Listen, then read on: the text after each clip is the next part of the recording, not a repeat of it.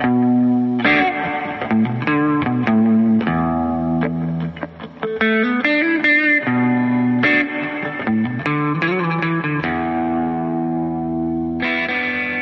23 avril 2021. Bonjour à tous et bienvenue au cinquième épisode de notre balado dans mon cégep. Avec vous au micro, Stéphane Laplante, animateur au service aux étudiants et à la communauté.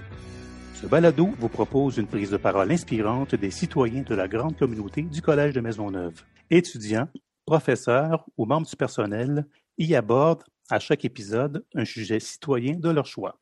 Pour ce cinquième épisode, j'ai le grand plaisir d'accueillir Rachel Gagnon et Bilal Télémac, étudiants en troisième année au collège. Bonjour Rachel et bonjour Bilal. Allô Stéphane. Salut Stéphane, comment vas-tu? Ça va très bien. Vous-même? Ça va, ça va super, super. Alors, comment se déroule euh, votre session, votre année euh, endémique? C'est du travail. ça sent la fin quand même. c'est beaucoup d'adaptation. Hein, oui, exact. Ouais. Surtout quand il y a en, milieu, justement, dans, le domaine de la santé, carrément. Fait que, il y a beaucoup de changements, d'adaptation qu'on va voir plutôt dans euh, plus tard dans Balado. Mm-hmm. Puis, on, le verra, on le verra ensemble, c'est ça, oui. Mhm. Euh, dans un premier temps, je vous inviterai à, me parler un petit peu de, vous, euh, dans quel programme d'études vous êtes et pourquoi vous avez choisi ce programme d'études, et un petit peu parler de vos expériences, votre parcours, euh, les choses qui vous passionnent aussi dans la vie. Alors, Rachel, peut-être pour commencer? Oui, ben en fait, moi, je suis étudiante en hygiène dentaire. On est à notre troisième année, donc on est finissant et finissante. Mhm. moi, ça a été un gros parcours scolaire préalable à ça. Donc, euh, j'ai fait un deck en sciences humaines avant. Ensuite, je suis allée à l'UQAM faire animation recherche culturelle. Euh, finalement, ça ne me tentait pas. Études féministes. Euh, ensuite, je suis allée en sociologie. Fait un certificat en sciences sociales. J'étais rendue inscrite pour aller à la maîtrise en sociaux. Puis là, toujours au lendemain, j'ai complètement arrêté tout ce que je faisais. Puis j'avais envie d'aller dans quelque chose de plus technique qui pouvait venir en aide à mes amis. Mm-hmm. C'est comme ça que je me suis inscrite justement en technique d'hygiène dentaire c'est vraiment par intérêt, justement, de aider, puis mm-hmm. aussi, je dirais, le vivant en général. Là. Mais ouais, ah, c'est ça. Et toi, Bilal? Euh, ben, moi, en fait, j'ai fait un an en sciences de la nature euh, avant. Puis euh, ensuite, parce que tu sais, quand j'ai fini mon secondaire, tu sais, mes parents étaient là, hey, ça de la nature, faut que tu deviennes médecin, on mettait plein de pression et tout. Hmm. Donc j'ai fait un an sur la nature, puis ensuite j'ai juste remarqué que j'aimais pas ça à cause des maths. Simplement, j'aimais, j'aimais, j'étais vraiment pas un gars de maths. Donc euh, j'ai vu justement des plein de publications par rapport euh, euh, à l'hygiène dentaire. Puis j'ai beaucoup de membres de ma famille aussi qui sont justement dans ce domaine-là. Donc c'est sûr que ça m'a influencé directement. Donc je me suis directement lancé dans ce domaine-là. Euh, puis là, ça fait trois ans, justement, ça m'a je suis finissant cette année. Euh, puis euh, c'est ça, j'aime bien ce domaine-là, justement, parce que ça, on, aide des gens, on, on, on côtoie différentes personnes à chaque jour. Puis j'aime ça, trouve ça le fun. Moi, je suis haïtien pakistanais, donc la, différentes cultures, moi, j'en connais. Mm-hmm. Puis c'est ça, je trouve ça vraiment le fun, de justement sociabiliser avec les gens, venir à l'aide, justement, de ces gens-là. Puis tu les revois à chaque fois. Fait, tu vois les changements que tu fais entre chaque patient. Puis ça, c'est ça, on pourrait ça encourage, ouais. oui, l'évolution, c'est ça. Exactement. C'est vraiment intéressant de suivre ça avec des patients euh, au fur et à mesure. Mais oui, exactement. Puis avez-vous d'autres passions dans la vie euh, à part ça? Qu'est-ce que vous aimez? Ben, moi, honnêtement, je, moi, honnêtement, je joue au hockey depuis que j'ai comme l'âge de comme 7 ans.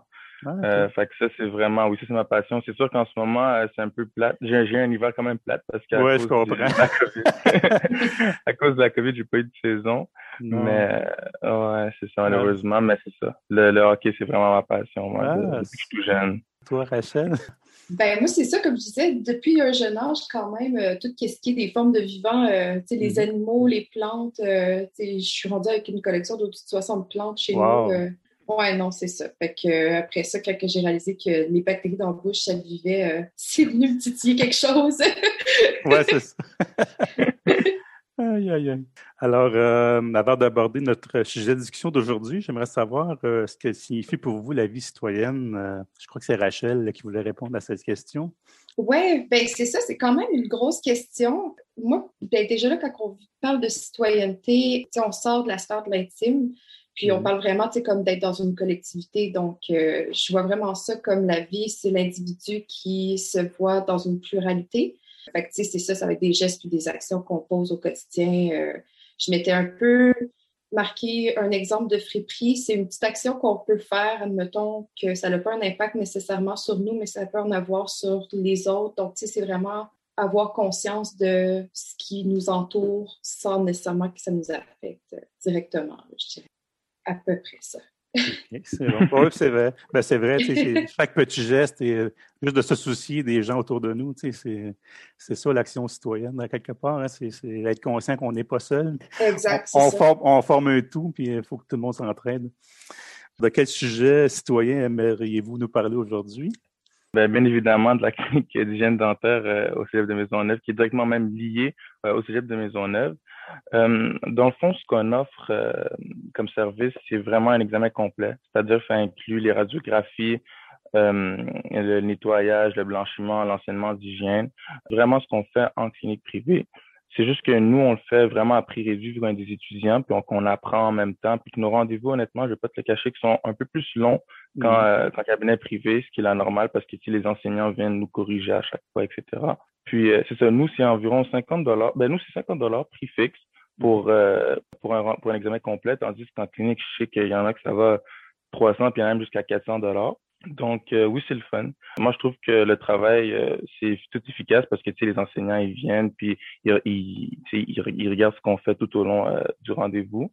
On offre aussi de la DO, qui est la dentifrice opératoire. on fait quelques réparations, quelques obturations. Là, après, c'est la dentiste qui vient voir, qui vient valider si ces obturations sont trop grosses ou si on peut les faire à même du cégep. Donc, en tant que finissant, oui, on fait ça aussi. Puis c'est ça, le fond, ce qu'on fait vous offrez pas mal les mêmes services que dans une clinique dentaire privée.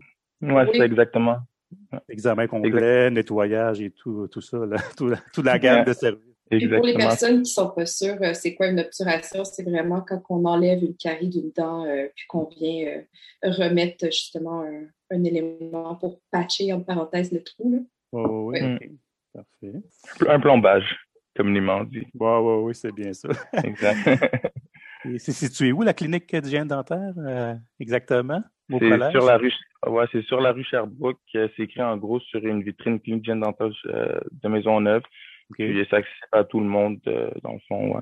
Fait que les gens du quartier peuvent aller quoi sur votre site web et prendre rendez-vous, tout simplement? Oui, exactement, exactement, exactement. Tu, tu, fais juste taper sur Google clinique d'hygiène dentaire de Maisonneuve, puis tu vas la voir, ça va être le premier lien qui va popper.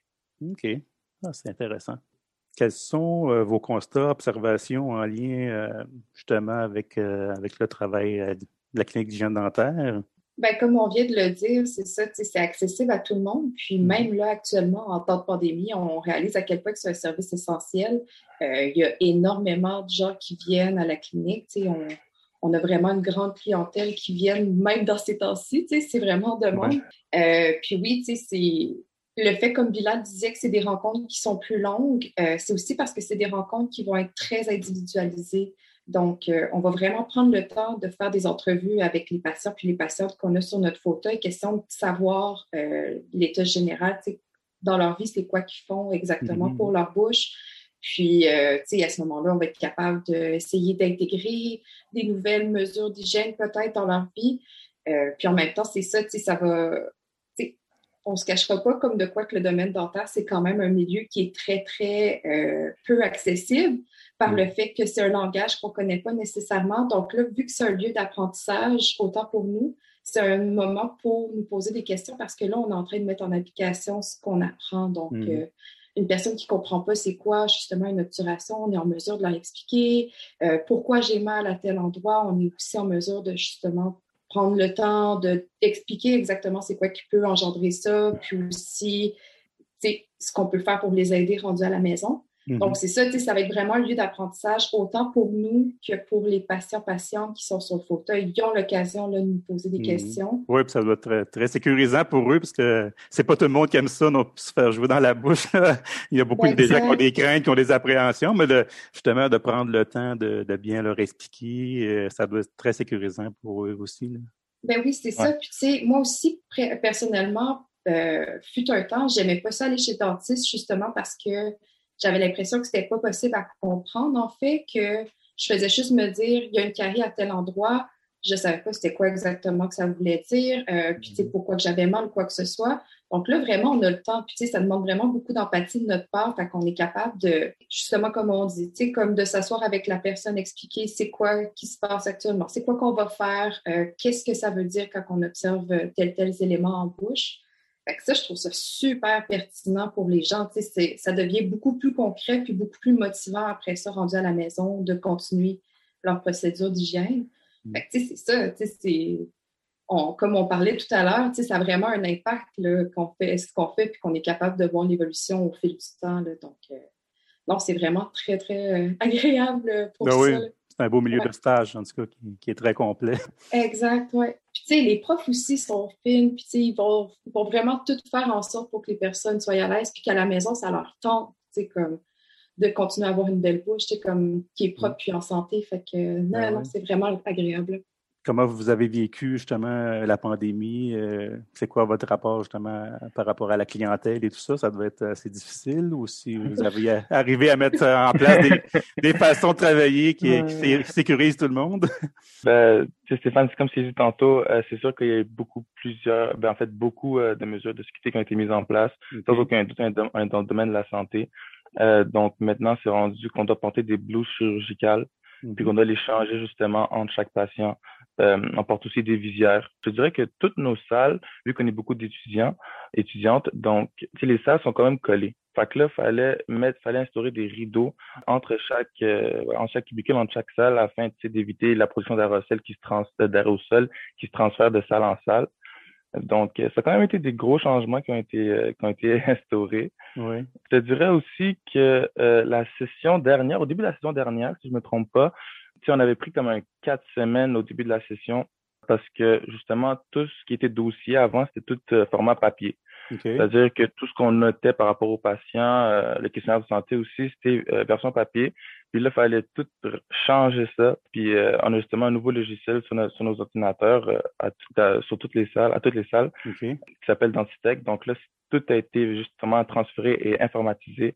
Fait qu'il fallait vite s'adapter à ça. Oui, oui, oui. c'est bien. Ça va sûrement rester après la pandémie, ces façons de Mais oui. aussi.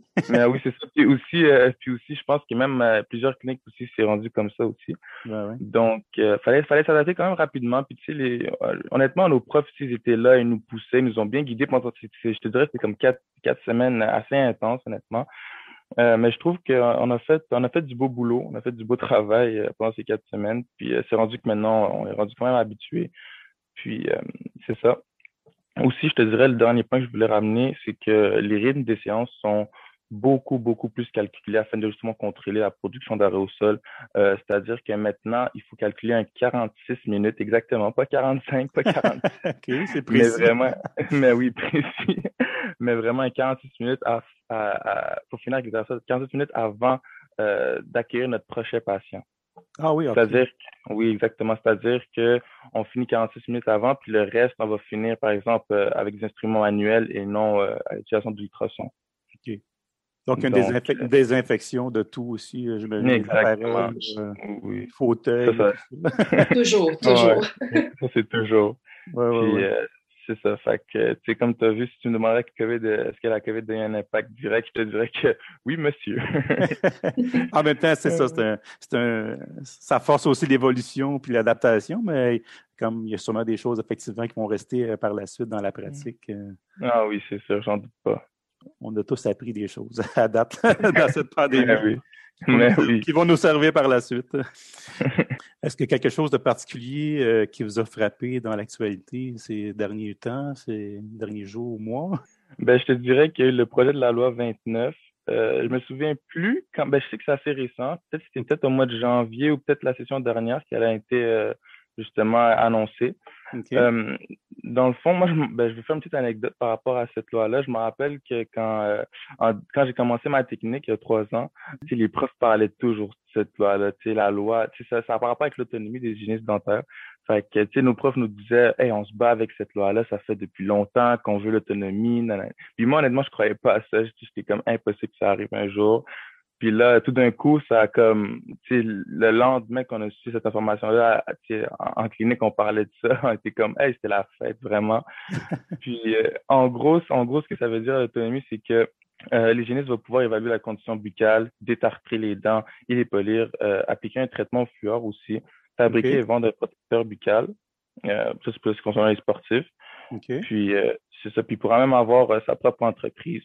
C'est-à-dire qu'elle pourra aller justement faire offrir des soins préventifs en garderie ou même aller dans les résidences de personnes âgées, puis tout ça tout seul. Bien sûr, c'est sûr qu'elle doit se procurer ses son propre matériel, mais ça peut se faire maintenant, tandis qu'avant, on ne pouvait pas faire ça. C'était vraiment dans un cabinet dentaire privé qu'on travaillait.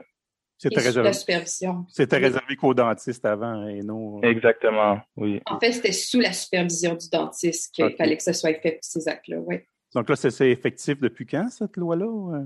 C'est tout récent, là. C'est ça, exact. Ils sont encore en train de, de savoir un peu c'est quoi les balises. Euh, on a eu justement des rencontres avec l'Ordre des hygiénistes dentaires. On avait plusieurs questions quant à ça, mais il y a encore beaucoup de points d'interrogation et de zones grises. Ça, devrait éventuellement euh, se clarifier sous peu. OK. Ah, ben, c'est vraiment intéressant, effectivement, d'élargir euh, le spectre. Hein. On le voit aussi dans, les pharmacies, de donner plus de pouvoir aux pharmaciens également pour faire des traitements, euh, de se rendre plus d'accueillir plus de, gens de la population, pour dégager les urgences aussi et tout ça. c'est une bonne voie de, de développement. Auriez-vous des pistes de solutions ou des actions à poser sur lesquelles nous pourrions réfléchir? Ben, c'est en fait pour revenir avec tout à l'heure ce qu'on disait que mm-hmm. le domaine dentaire, c'est un domaine qui est quand même peu accessible. C'est un domaine où est-ce qu'on a un vocabulaire qui est très, très euh, pointu puis particulier à notre domaine. Donc, euh, c'est pas nécessairement tout le monde qui va comprendre exactement c'est quoi ou des notions. Mettons, quand on dit parodontie, euh, c'est quand même assez des gros mots qu'on n'entend pas souvent.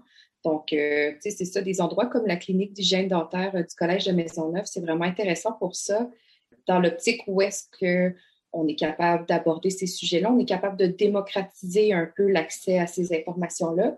Puis en même temps, ça permet d'avoir des tarifs qui sont vraiment réduits comparativement euh, pour ce qui est en cabinet dentaire privé. Donc, ça les rend beaucoup plus accessibles également à ce niveau-là.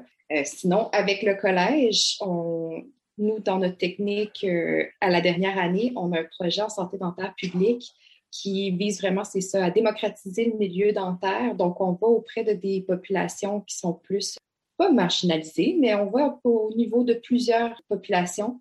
Donc, admettons, euh, moi puis Bilal, on fait un travail justement avec des personnes qui sont euh, en situation d'itinérance. Mm-hmm. Donc, c'est vraiment aller parler avec ces personnes-là, leur introduire certaines notions pourquoi qu'on se brosse les dents avec tel type de brosse à dents, quel type de soin dentaire utiliser, comment l'utiliser.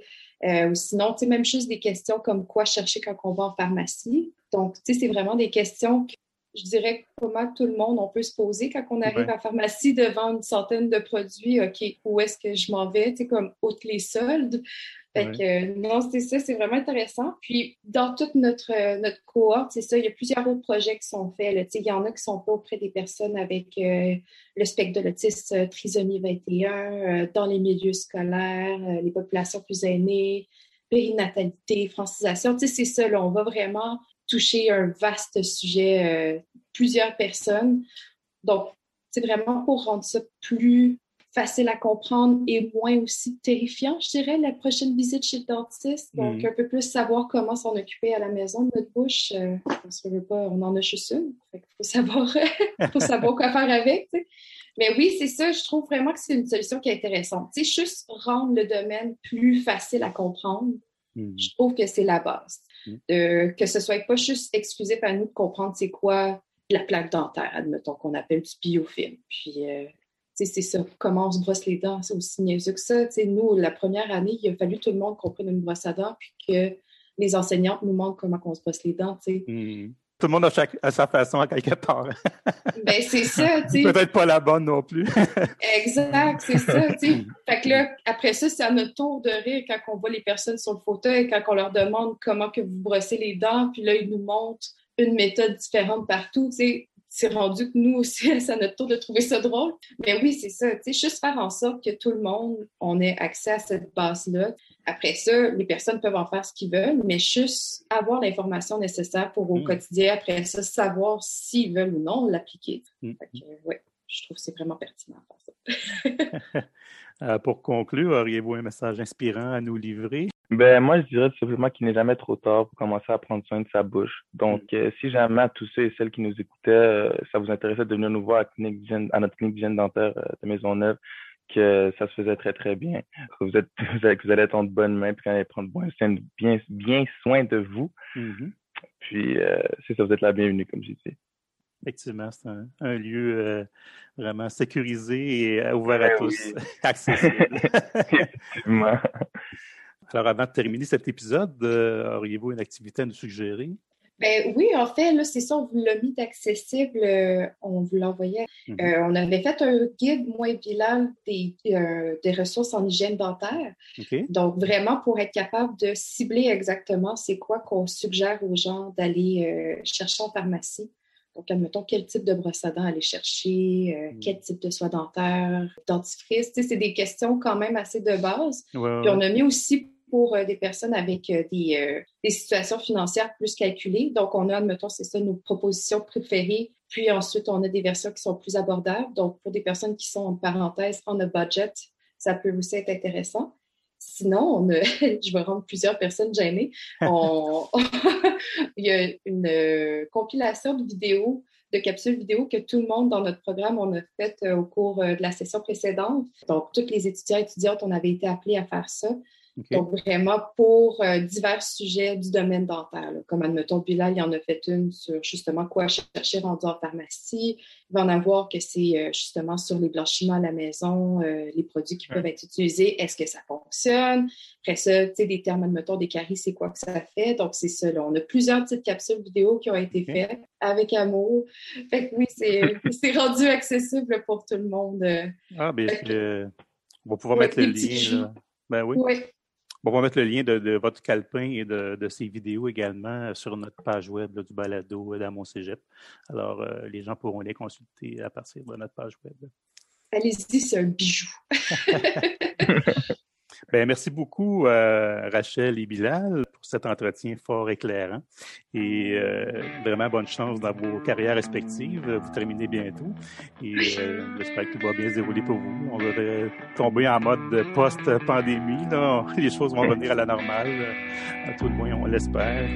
Alors, de mon côté, je vous invite à vous abonner à notre balado qui est maintenant disponible sur Apple Podcasts, Spotify Podcast et Google Podcast et au plaisir de vous y retrouver et à bientôt pour un nouvel épisode.